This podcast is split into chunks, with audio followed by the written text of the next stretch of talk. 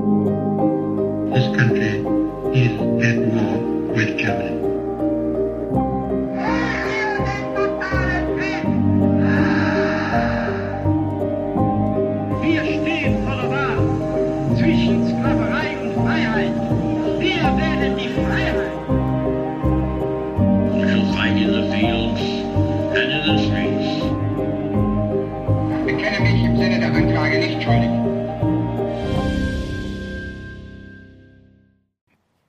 Zusammen und damit herzlich willkommen zu einer neuen Folge Wunder, Wissen, Weltkrieg. Mein Name ist Raffaela Höfner. Hier geht es um den Tatort Zweiter Weltkrieg, ein Podcast gegen das Vergessen und für den Frieden.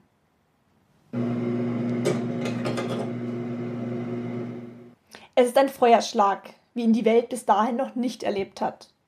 Am 22. Juni 1941 um 3.05 Uhr morgens bricht entlang der 2130 Kilometer langen deutsch-sowjetischen Interessensgrenze zwischen Ostsee und dem Schwarzen Meer die Hölle los. Aus mehr als 7100 Geschützen eröffnet die deutsche Wehrmacht an diesem Sonntagmorgen das Feuer auf Stellungen und Befestigungen der Roten Armee in Litauen, Ostpolen, Weißrussland, der Ukraine und in Moldau. Am 22. Juni marschiert die deutsche Wehrmacht in die Sowjetunion ein. Mit dem Unternehmen Barbarossa beginnt ein machtpolitisch, wirtschaftlich und rassenideologisch motivierter Vernichtungskrieg. Heute geht es darum, wie es zur Planung und Umsetzung des Unternehmens Barbarossas kam und um den Kriegsverlauf. Außerdem lese ich euch einige Stellen aus dem Tagebuch meines Großvaters vor, der als Truppenarzt mit dem 63. Panzergrenadierregiment bis kurz vor Stalingrad kam. Was war der Wendepunkt des deutsch-sowjetischen Kriegs und was führte letztendlich zur größten Katastrophe?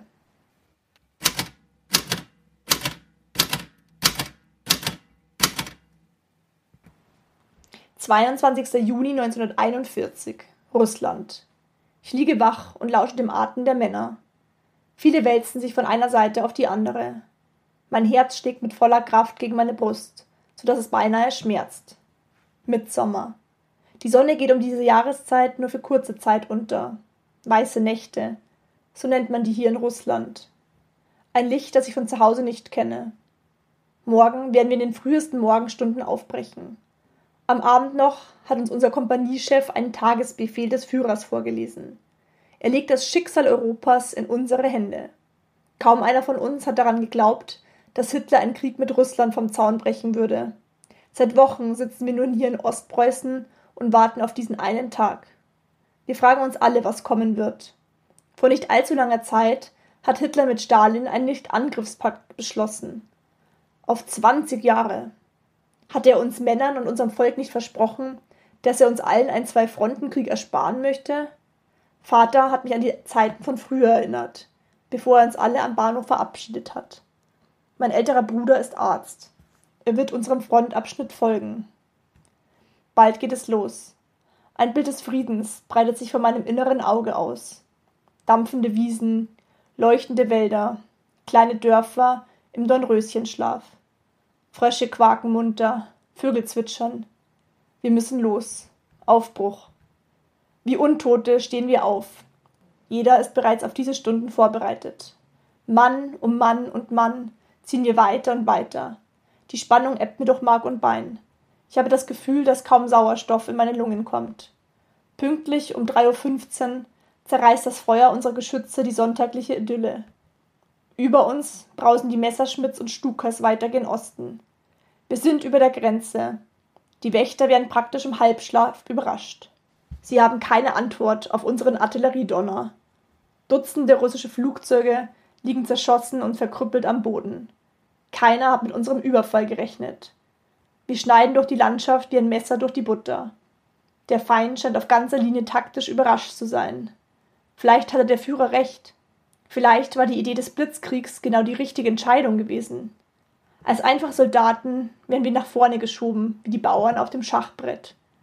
Heute jedenfalls wird es Grund geben zu feiern. Wir haben Kilometer an Boden gut gemacht. Vielleicht wird Hitler ja das Unmögliche gelingen, was noch keinem vorher geglückt ist. Vielleicht gelingt es ihm ja, Russland einzunehmen. Zu viele Vielleichts. Wir werden warten müssen. auf Stalins Antwort. Ich jedenfalls habe das Gefühl, dass diese uns nicht gefallen wird.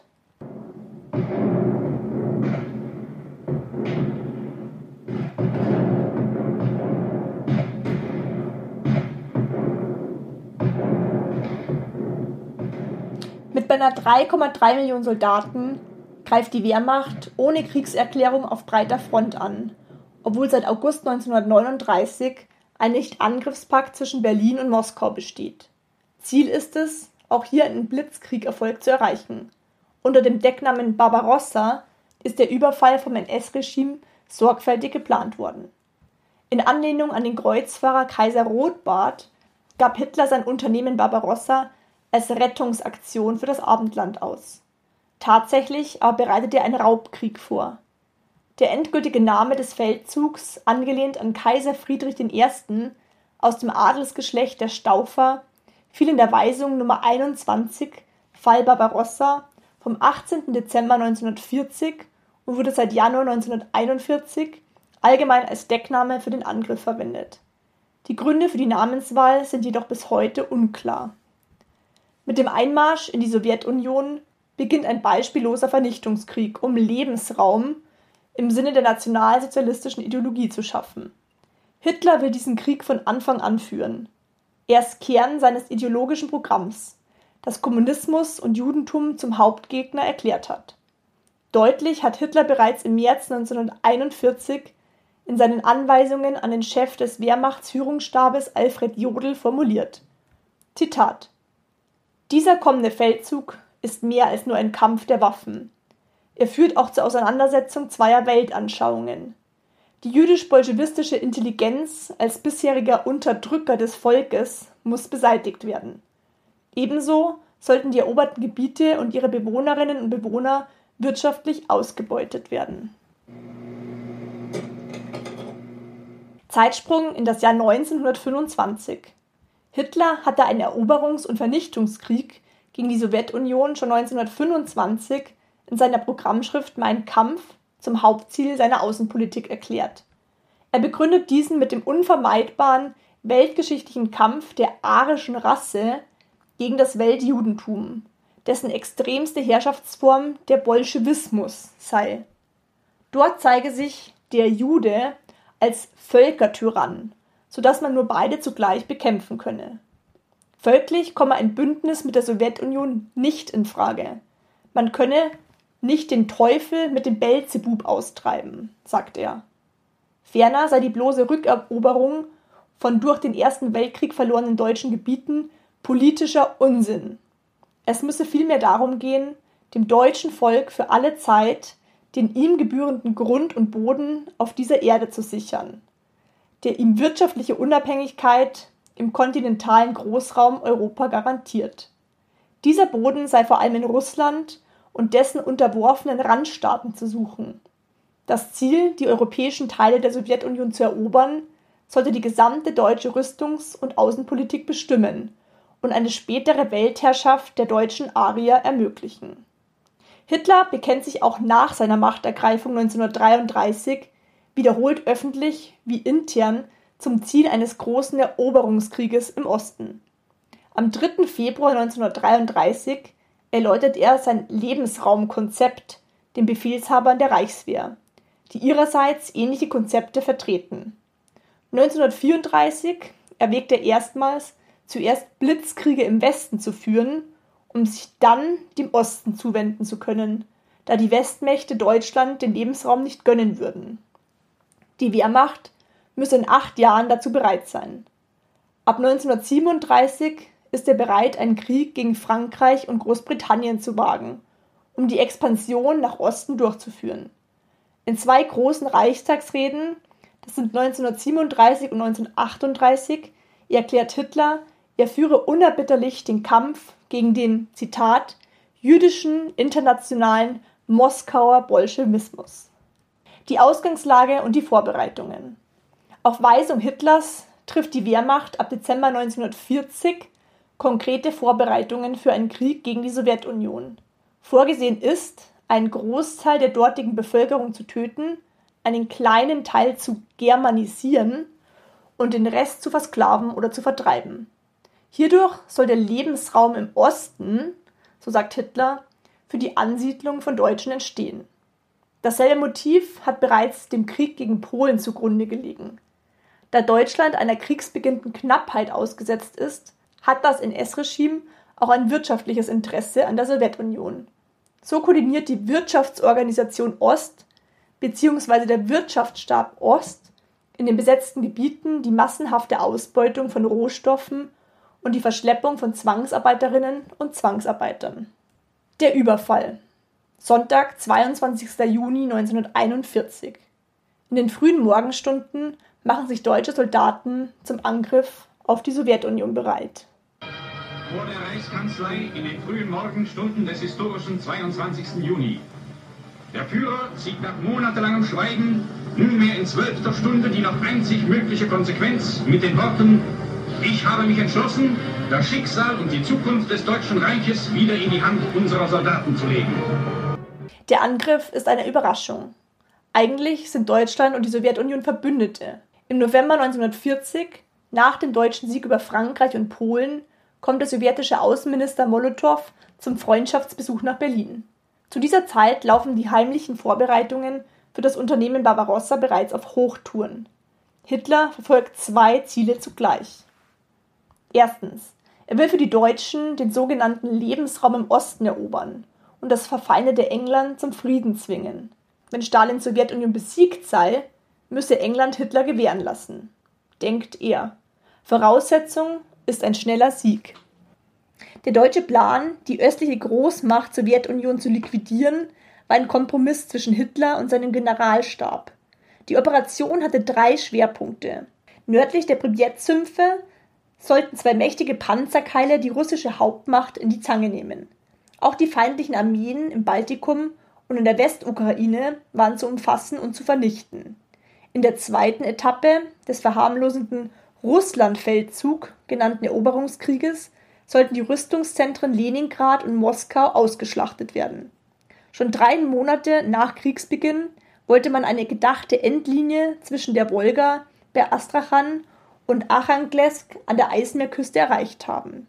Von dort aus sollte dann im Frühjahr 1942 das letzte russische Industriezentrum im Ural zerstört werden.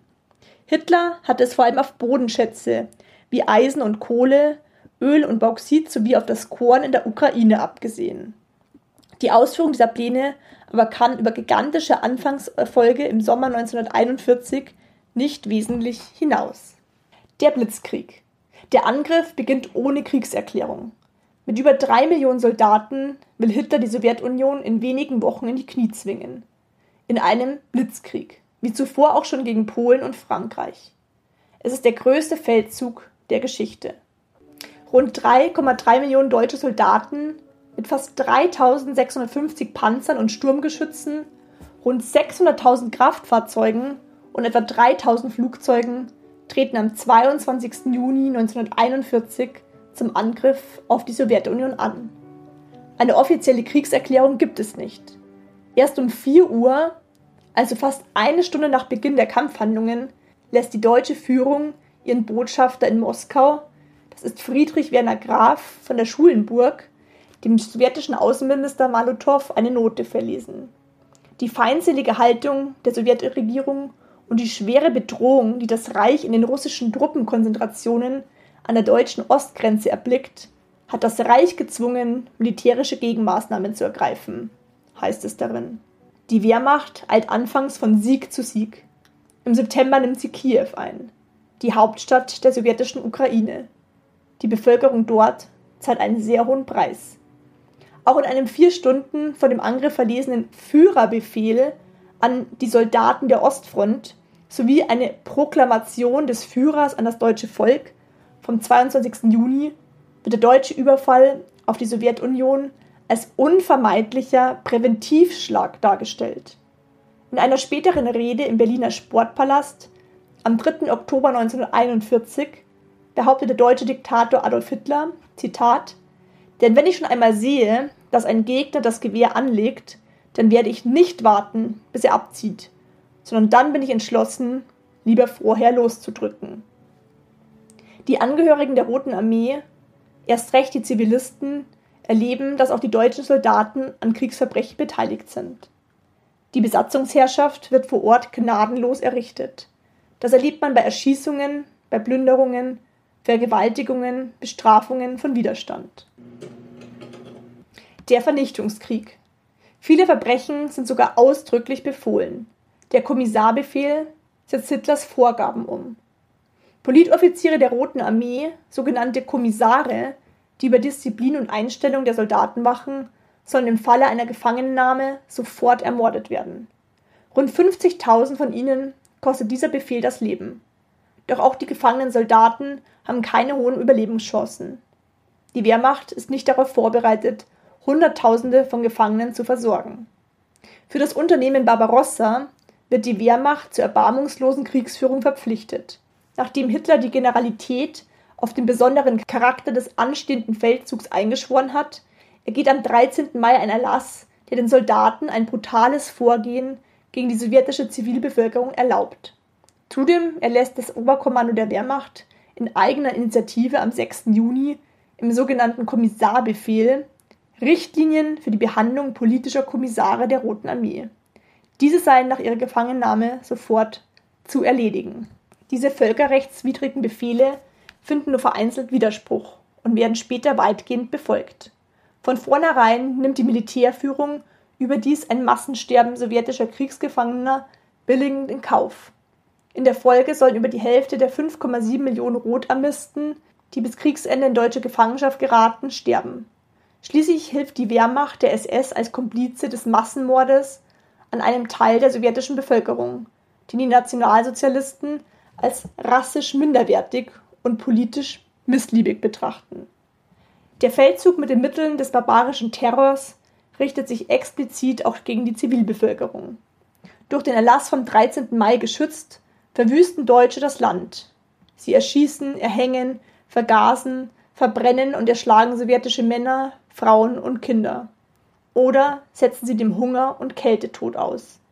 Mit dem Befehl vom Generalfeldmarschall Walter von Reichenau zum Verhalten der Truppe im Ostraum am 10. Oktober 1941 wird die Unterwerfung der Soldaten des rassenideologischen Vernichtungskrieges verschriftlicht und die Kriegsführung brutalisiert. In den besetzten Gebieten werden im Umgang mit der Zivilbevölkerung wichtige Regeln der Militärgerichtsbarkeit außer Kraft gesetzt.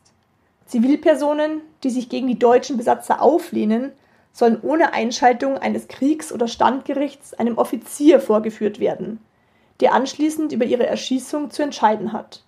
Darüber hinaus haben deutsche Soldaten, die gewaltsame Übergriffe auf die Zivilbevölkerung begehen, keine Verurteilung zu befürchten. Die Wehrmacht ist noch an weiteren Untaten beteiligt. Nach einem Anschlag auf deutsche Soldaten in Kiew beschließt SS und Wehrmacht eine Vergeltungsaktion an der jüdischen Gemeinde. Die Wehrmacht bringt entsprechende Maueranschläge an, dass die Juden sich zu einem gewissen Zeitpunkt an einem gewissen Ort einzufinden haben und werden dann abtransportiert in die Schlucht von Babian bei Kiew. Dort werden tausende Menschen erschossen. Fritz Roller, der Zeitzeuge aus Folge 1, ist Zeuge dieses grausamen Verbrechens an den Opfern geworden. Hier könnt ihr gerne auf Folge 1 zurückspulen, Inferno an der Ostfront, um seine Erzählungen aus erster Hand zu hören.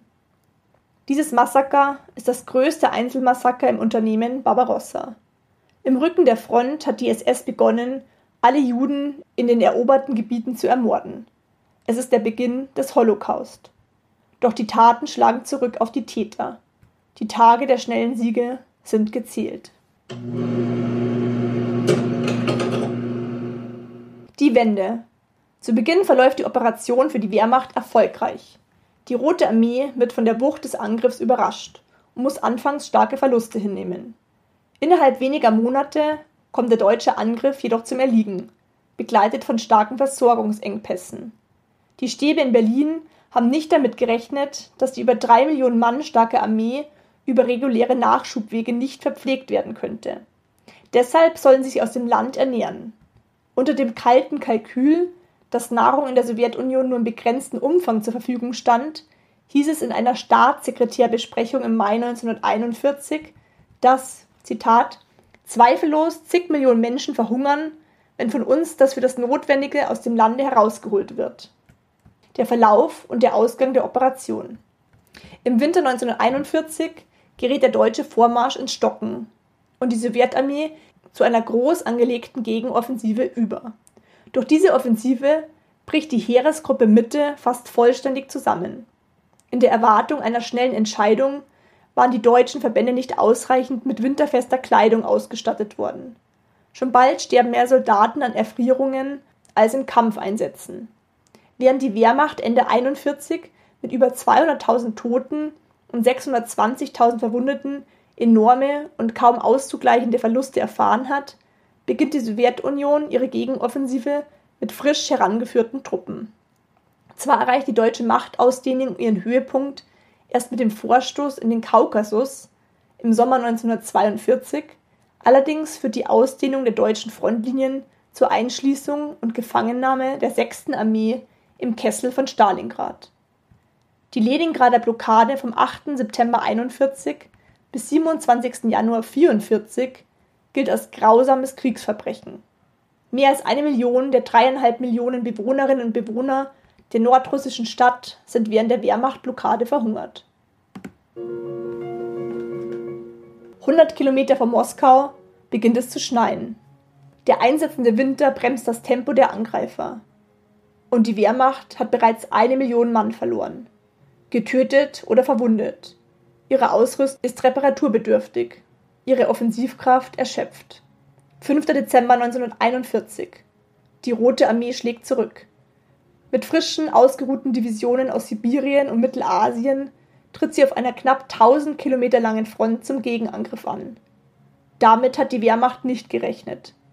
Die Deutschen geraten nun in die Defensive. Darauf entwickelt sich sehr schnell eine Katastrophe für die Deutschen. Überall müssen sie sich zurückziehen.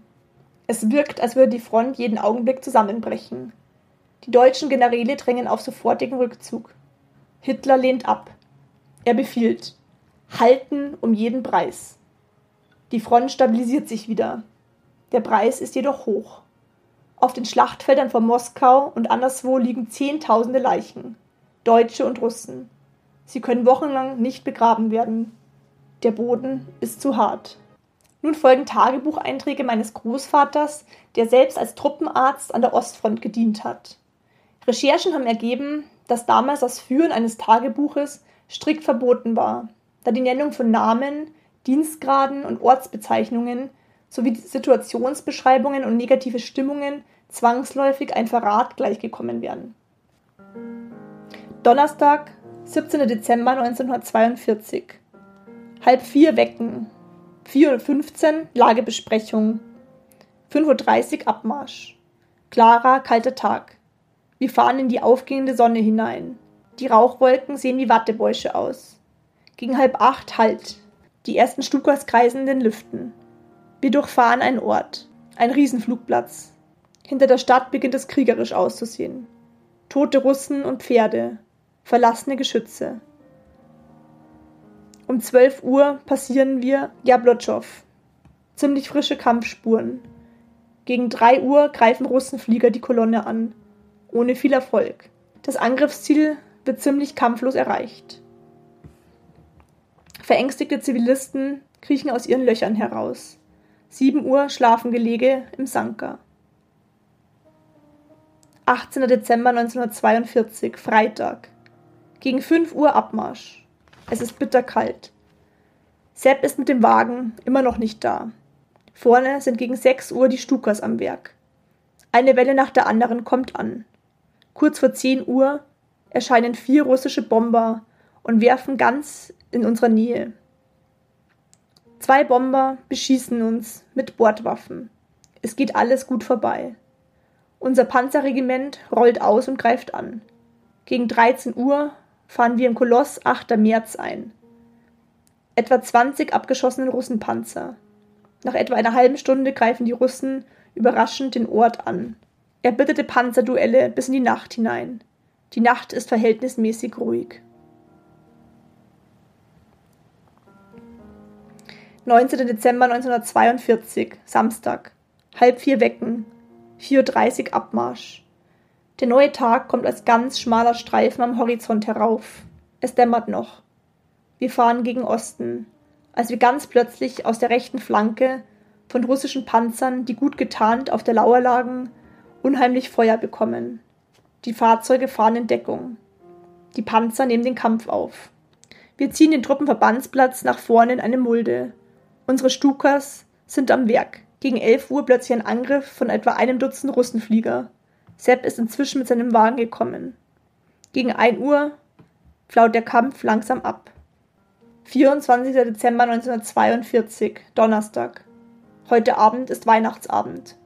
Wir beziehen in der Frühe ein kleines Häuschen. Es ist wenigstens warm. Man wird anspruchslos. Weihnachtsabend im Kreis der Staffel. Karls Christbaum bringt etwas Weihnachtsstimmung auf. 28. Dezember 1942, Montag. Russische Panzer von allen Seiten. In der Stadt brennt es. Im Laufe der Nacht werden 13 Russenpanzer abgeschossen. Wir ziehen in die Mulde an der Brücke. Gegen 4 Uhr wird es ganz toll. In der Früh kommen die Russen von Westen mit Infanterie. Wir beschießen sie und treiben sie mit Stukas zurück. Die Stimmung Ende 1941 ist katastrophal. Die Soldaten sind erschüttert und ausgelaugt. Die Niederlage. Die sowjetische Winteroffensive markiert das Scheitern des Unternehmen Barbarossa. Die Wende im Zweiten Weltkrieg. Es dauert noch dreieinhalb Jahre, bis sich im April 1945 sowjetische und amerikanische Soldaten an der Elbe treffen. Deutschland ist besiegt und liegt am Boden. Bis Kriegsende im Mai 1945 verloren im Deutsch-Sowjetischen Krieg auf sowjetischer Seite insgesamt bis zu 27 Millionen Menschen ihr Leben, davon knapp die Hälfte Soldaten. Auf deutscher Seite kamen im gesamten Zweiten Weltkrieg zwischen 6 und 7 Millionen Menschen um, überwiegend Soldaten. Wir müssen siegen, schrieb Goebbels damals in sein Tagebuch. Das ist der einzige Weg. Und haben wir gesiegt? Wer fragt uns dann nach der Methode? Wir haben sowieso so viel auf dem Kerbholz, dass wir siegen müssen, weil sonst unser ganzes Volk, wir an der Spitze mit allem, was uns lieb ist, ausradiert werden. Die Gespräche mit Zeitzeugen, die am Ostfeldzug beteiligt waren, geben Zeugnis darüber, wie grausam und schrecklich dieser Krieg war. Aus erster Hand haben wir jetzt noch die Möglichkeit, subjektive Erlebnisse erzählt zu bekommen. Eines haben die Männer, die im Zweiten Weltkrieg gekämpft haben, immer gemeinsam. Nie wieder Krieg. Ab sofort weißt auch du etwas über das Unternehmen Barbarossa und den deutsch-sowjetischen Krieg, der sich dieses Jahr am 22. Juni zum 82. Mal gejährt hat. In der nächsten Folge erwartet dich wieder ein Interview mit einem Zeitzeugen. Ich würde mich sehr darüber freuen, wenn du dem Podcast eine positive Bewertung hinterlässt und ihn Freunden und Bekannten weiterempfiehlst. Wenn du Themenwünsche hast, dann schreib mir sehr gerne eine Nachricht. Sei nächste Woche auch wieder mit dabei, wenn das heißt Wunder, Wissen, Weltkrieg.